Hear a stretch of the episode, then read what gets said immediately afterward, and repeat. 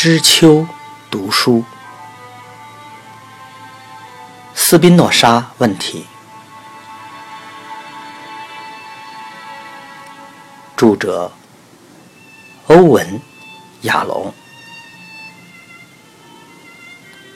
译者易之心，台湾心灵工坊出版。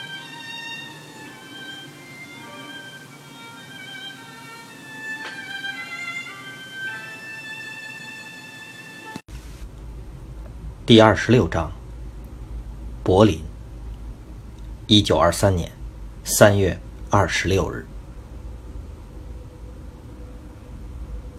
我发现很难和我们的波罗的海伙伴相处，他们似乎拥有某种负面的特质，同时又表现出一种优越的态度，自认为是每一件事的主人。我在别的地方。不曾见过这种情形。阿道夫·希特勒致阿尔弗雷德·罗森堡。亲爱的弗瑞德里赫，很遗憾，我必须取消预定的拜访。虽然已经是第三次了，仍请你不要放弃我。我真的很想接受你的咨询。但需要我处理的事急速增加。希特勒上星期要我取代迪特里希·埃卡特，成为《人民观察家报》的总编辑。希特勒现在和我更加亲近。我出版的《西安长老的协议》让他非常高兴。一个月前，在慷慨金主的协助下，《人民观察家报》成为了每日出刊的报纸，发行量。现在已达到三万三千份。顺带一提，你现在可以在柏林的书报摊买到了。每一天都有新的危机要报道，每一天德国的命运似乎都不确定。比如说，我们此时必须决定如何对付法国。他们侵入鲁尔，以取得可耻的赔款。每天不断上升的通货膨胀，都把整个国家带到灾难的边缘。你能相信一美元在一年前等于四百马克，而今天早上却值两万马克吗？你能相信慕尼黑的雇主开始每天分三次付薪水给劳工吗？柏林也是这样吗？妻子陪着丈夫上班，早上一拿到薪水。就在价格上涨前，赶快去买早餐。他在中午再度出现，已收取薪资，现在提高了。然后必须再赶去买午餐。原本十万马克可以买四根香肠，现在只能买三根了。然后一天结束时，他第三度过来，拿取再次上涨的薪资。由于。金融市场已经关闭，直到隔天早上，金融交易所开门前，钱暂时安全了。这是丑闻，这是悲剧，状况还会更糟。我相信这是有史以来最大幅的通货膨胀，所有德国人都会成为平民。当然了，除了犹太人，他们当然会从这个噩梦获利。他们的公司保留了大量黄金和外国货币。我的出版生活是如此忙乱，以至于无法离开办公室吃午餐，更不可能搭上耗费十小时、两千万马克的火车到柏林。如果有任何事情让你来慕尼黑，请让我知道，以便在这里见面，我会非常感激。你曾考虑到慕尼黑职业吗？我可以帮你，请考虑，我可以为你提供完全免费的广告。卡尔·亚伯拉罕一世读完信，交还给弗里德里赫，说：“你打算怎么回应啊？”不知道。我想用今天的督导时间讨论他，你记得吗？我在几个月前描述过我和他的谈话。西安协议的出版者，我怎么忘得了他呢？从那次之后，我就没见过罗森堡先生，只有几封信。不过这是他的《人民观察家报》，昨天的报纸，请看看这个标题：维也纳妓院的虐童事件，涉及众多犹太人。亚伯拉罕医师看了一眼标题，厌恶的摇了摇头，然后问：“那本协议呢？你读了吗？”只看了摘要和一些称它为骗局的讨论，明显的骗局，却很危险。我完全相信你的病人罗森堡知道这一点。我的社区里的可靠犹太学者告诉我，那本协议是由声名狼藉的俄国作家斯尔吉·奈鲁斯捏造的。他就是想说服沙皇相信犹太人试图统治俄国。沙皇读了协议之后，颁布了一系列血腥的方案。弗瑞德里赫说：“嗯，我的问题是如何治疗一个做出这种卑劣行为的病人呢？我知道他很危险，我要怎么处理我的反移情作用呢？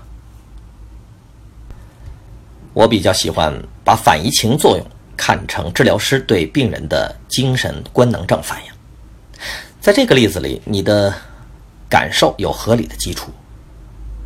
更适当的问题应该是：你如何处理一个从客观标准来看是可憎、遏制、有极大破坏能力的人？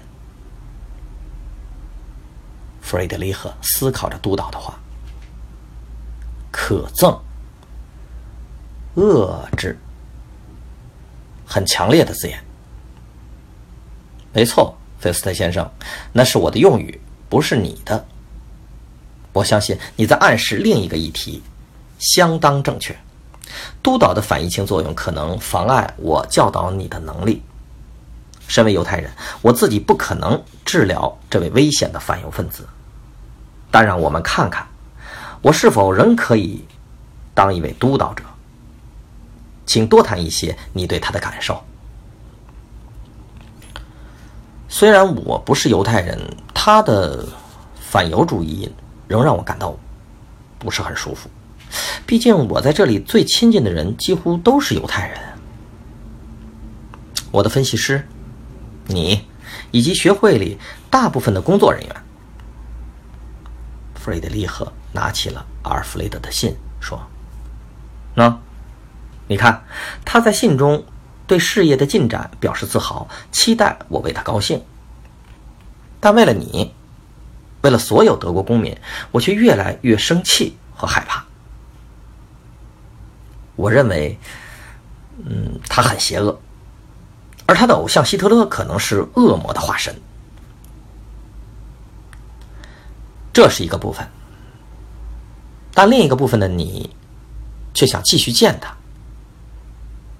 为什么？嗯，我们先前讨论过。嗯，这是我在知性上的兴趣，想分析某个我与他共有一段过去的人。但我和他哥哥认识了一辈子，我从而弗雷德小时候就认识他了。嗯，可是，菲斯的意思，显然你永远无法分析他。光是距离就不可能了，你至多只能零零星星的见他几次，根本不可能对他的过去做出深入的考察呀！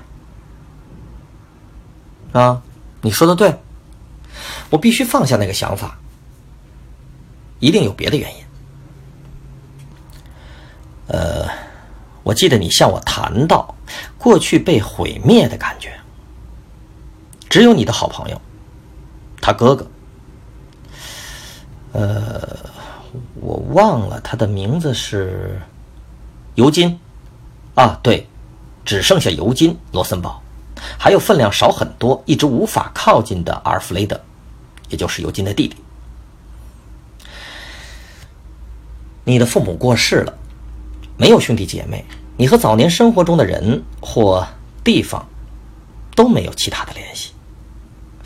我觉得你似乎透过寻找某种不朽的东西，试图否认年龄的增长或者人生的无常。你在自己接受分析时，有处理这件事吗？我希望有。还没有，但你的看法很有意义。我无法靠尤金或者阿尔弗雷德来停止时间，亚伯拉罕一世。你让我清楚的看见了阿尔弗雷德对我的内在冲突没有帮助。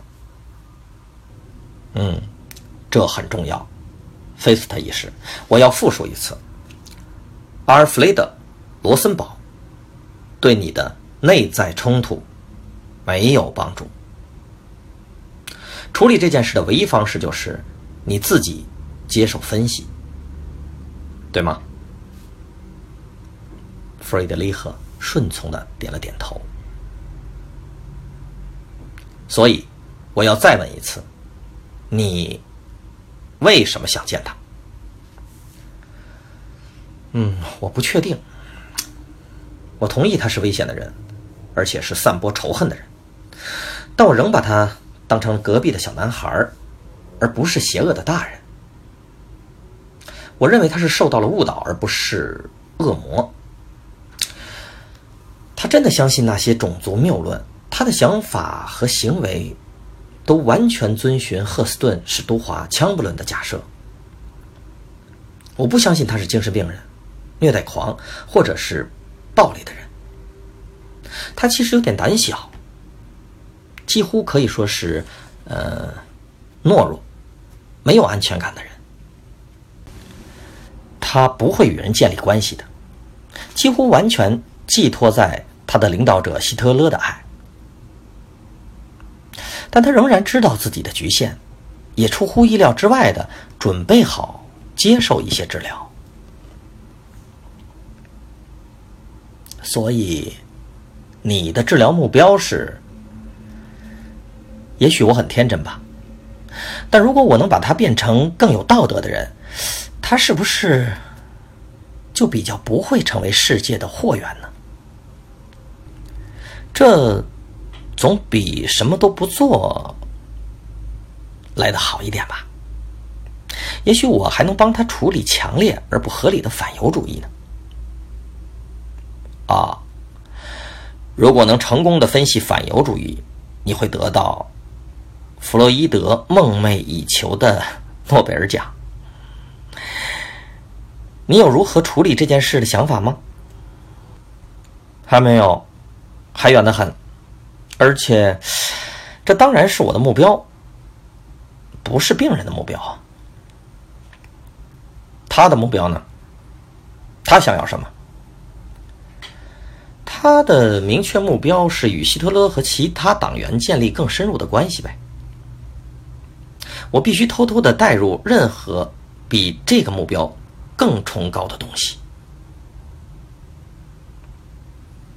你擅长偷偷带入东西吗？我还是新手啊，但有个想法，我曾向你提到过，我教过他斯宾诺莎伦理学的第四部分。克服情感束缚的章节，里面有一句话抓住了我的注意力。斯宾诺莎是这样说的：“理性比不过情感，我们必须做的，是把理性转成热烈的情感。”嗯，有趣。你打算怎么做啊？我还没想到确切的方法，但我知道。必须让他对自己充满好奇，因为每一个人不是都对自己有强烈的兴趣吗？每一个人不是都想了解与自己有关的每一件事吗？我知道我是如此，我要努力激发阿尔弗雷德对自己的好奇。嗯，菲斯特医师，这是很有趣的治疗构想，很新颖的方式。希望他会配合，我会尽我所能，在督导你时协助你。但我想知道，你的论点是不是有个瑕疵？啊，哪一个？过度推论。治疗师是与众不同的，我们是怪人，其他人大多不像我们那样对心灵充满好奇。到目前为止，我知道他的目标与你的目标是非常不同的。他想要的是让自己更被他的纳粹党人所喜爱。所以，请牢牢地记住这个危险：治疗可能对大家都更不好。容我说的更具体一点吧。如果你成功的帮助罗森堡改变，使希特勒更喜欢他了。你就会使他的邪恶变得更有影响力。哦，嗯，我了解。我的任务是帮助他接受另一个完全相反的目标，了解他为什么迫切而非理性的需要希特勒的爱，并减少这个需要。亚伯拉罕医师对他的年轻学生微笑着。嗯，完全正确。弗瑞德里赫，我喜欢你的热诚。谁知道呢？也许你可以办得到。我们来看看慕尼黑有什么你可以参加的专业会议，让你在那里和他做几次的会谈。拜罗伊特，一九二三年十月。尽管工作压力很大。阿尔弗雷德仍按计划前去拜访赫斯顿史都华枪布伦，且轻易地说服了希特勒和他同行。希特勒也对枪布伦的《十九世纪的基础》一书异常激动，并在临死前宣称枪布伦以及底特里希·埃卡特和理查·华格纳是他主要的知性导师。枪布伦住在。拜罗伊特的瓦恩弗雷德别墅，这是瓦格纳的豪宅。枪布伦和妻子伊娃，也就是瓦格纳的女儿，与瓦格纳八十六岁的遗孀寇西玛同住。阿尔弗雷德非常喜欢前往拜罗伊特的一百五十英里的车程。他第一次坐上希特勒闪闪发亮的奔驰新车。且能连续好几个小时独占希特勒的注意。佣人迎接他们，带他们上楼。枪布伦坐在轮椅上，蓝绿相间的格子纹毛毯整齐地盖住双脚。他面向大窗户，向外凝视着，眺望瓦格纳的庭院。某种奇怪的神经疾病使他半瘫，无法清楚说话。衰弱的身体使他看起来比实际年龄七十岁老了很多。皮肤上有很多斑点，眼神空洞，半张脸因为痉挛而扭曲。枪布伦注视希特勒的脸孔，不时点头，看起来好像了解了希特勒的话。他完全不看罗森堡一眼。希特勒弯腰向前，伏在枪布伦的耳边说。我真是你在十九世纪的基础这本巨著里写的话。日耳曼民族与犹太人陷入了你死我活的挣扎，不只是用大炮交战，更是用生命和社会的每一样武器。枪布伦点头，希特勒继续说：“枪布伦先生，我保证会为你进行。”这场战争，然后花很多时间描述了他的二十五点计划，以及他绝对无可动摇的决心，要让欧洲没有犹太人。枪布伦用力点头，不时用低沉的声音说：“对，对。”稍后，希特勒离开了房间。私下夜见寇西玛·瓦格纳，留下了卢森堡与枪布伦单独相处。于是，罗森堡告诉枪布伦，自己像希特勒一样，在十六岁就被十九世纪的基础一书所吸引，也同样长久受惠于他。然后，像希特勒一样弯身靠近枪布伦的耳朵，向他透露：“我正开始写一本书，希望能把您的成就延续到下一个世纪。”枪布伦也许微笑了，他的脸如此扭曲，以至于难以辨识。阿尔弗雷德继续说着：“你的观念和你的话，在我的书里会随处可见的。我才刚开始，这是五年的计划，有太多事要做了。不过我已经为结语写好了一段话。”是这样说的：当觉醒的象征，代表复活生命的纳粹党徽符号的旗帜，成为德意志唯一被奉行的信条时，德国的神圣时刻将会重现。枪不伦咕哝了两声，也许还是说：“对，对。”阿尔弗雷德坐回了椅子，环顾四周。希特勒还未回来。阿尔弗雷德再度弯身靠近枪布伦的耳朵，说：“亲爱的老师，我需要你帮忙一件事，就是斯宾诺莎问题。请告诉我，这个来自阿姆斯特丹的犹太人写出的作品，为什么被最伟大的德国思想家，包括不朽的歌德？”如此推崇呢，怎么可能这样呢？枪布伦激动的摇晃着脑袋，发出了一些罗森堡听不懂的怪声。不久，就沉沉睡去了。回程的路上，两人不太谈枪布伦，因为阿尔弗雷德有另一个议题：说服希特勒，党行动的时刻已经来临。阿尔弗雷德提醒希特勒一些基本的事实。哎，德国已经一片混乱。阿尔弗雷德说：“通货膨胀已经失控。四个月前，一元美金等于七万五德国马克，可昨天呢，已经升值到一亿五千万德国马克了。昨天街角的杂货店，一磅马铃薯居然要价九千万德国马克。”我知道一件事实：国库的印刷机不久就要印制面值一兆马克的钞票了。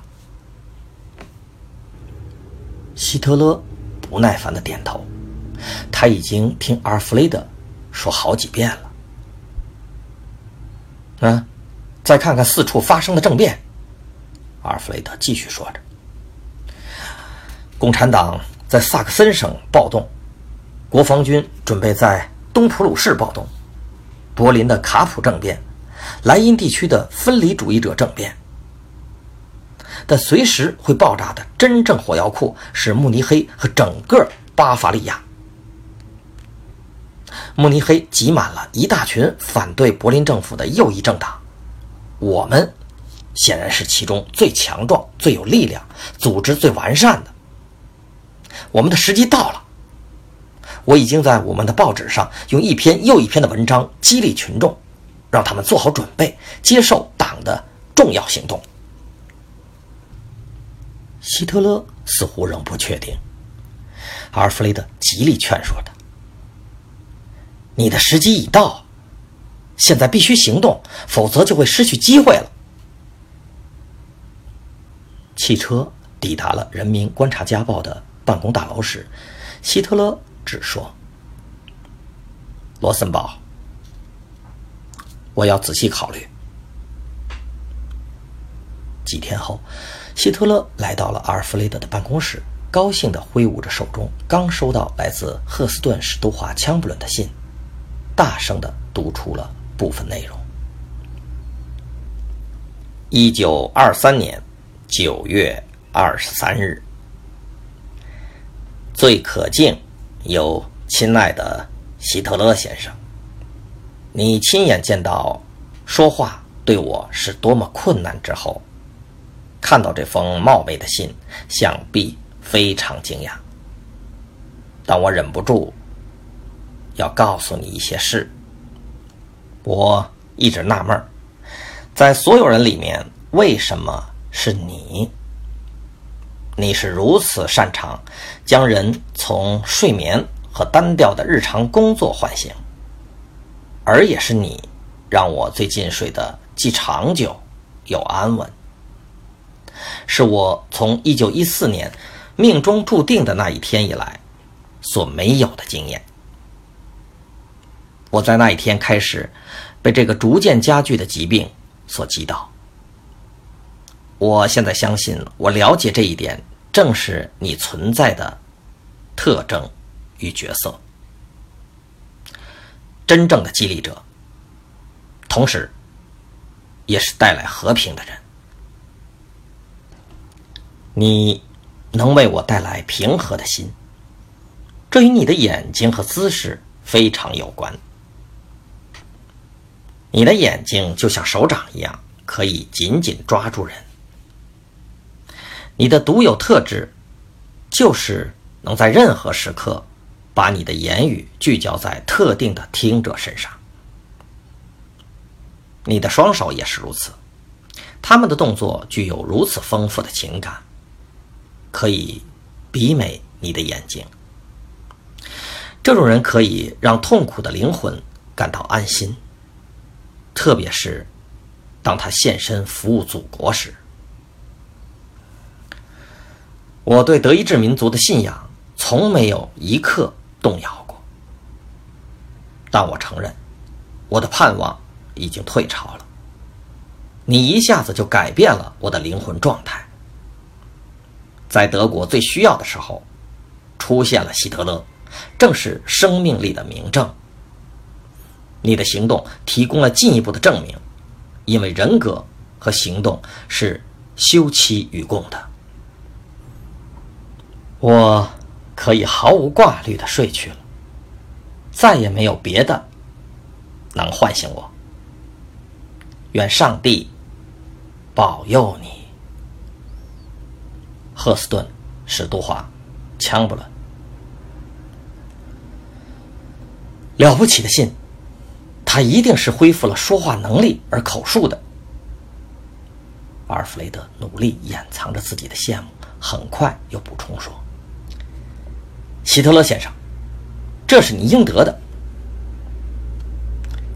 我现在要告诉你真正的新闻。”希特勒说：“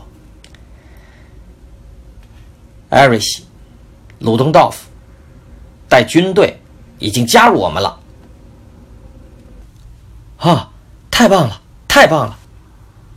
阿尔弗雷德回答，用婉转一点的方式来说：“鲁东道夫是个怪人，但他身为第一次世界大战的陆军元帅，仍受到普遍的敬重。”嗯，他同意我的政变想法。希特勒继续说：“他同意我们。”必须结合武力和其他右翼团体，甚至包括君主主义团体和巴伐利亚分离主义者，在十一月八日的夜间会议起义，劫持巴伐利亚州的政府官员，强迫他们在枪口下接受我当他们的领导者。隔天，我们就通过市中心到国防部，借着人质。和鲁登道夫元帅的名声来说服德国军队，然后模仿墨索里尼把军队开进罗马，我们要把军队开进红色柏林，结束德国的民主政府。太棒了，我们要上路了。阿尔弗雷德非常高兴，并不怎么在意希特勒忽略这个计划是他提议的。他已习惯希特勒盗用了他的想法，却没有归功于他。但整件事出了差错，政变彻底失败。十一月八日傍晚，希特勒和阿尔弗雷德一起参加右翼政党的联合会议。这些政党不曾一起协商，会议变得失控了，以至于希特勒后来必须跳到桌子上，拿手枪对天花板开枪，以建立秩序。接着，纳粹党劫持了巴伐利亚州政府的代表，当成人质。可是劫持者以为人质已接受了纳粹的观点，没有好好看管他们，于是人质趁夜色逃走了。虽然如此，希特勒仍同意鲁登道夫的坚持，在清晨继续进行大规模游行，希望引发市民的暴动。鲁登道夫坚信军队或警察都不敢对他开枪。罗森堡赶回了办公室，准备《人民观察家报》的头条，呼吁人民起义。一九二三年十一月九日一大清早，两千人的队伍开始向慕尼黑市中心游行，许多人都有武器，包括希特勒和罗森堡。希特勒在第一排，鲁登道夫元帅穿着全套军服。带着他在世界大战用的钢盔，世界大战的名将赫曼·格林穿上了挂满勋章的军服，还有挽着密友希特勒的手臂前进的施伯纳·里希特。罗森堡在第二排，希特勒正后方。鲁道夫·海斯在罗森堡的后面，还有普兹。汉弗施丹格尔，就是使《人民观察家报》成为日报的金主。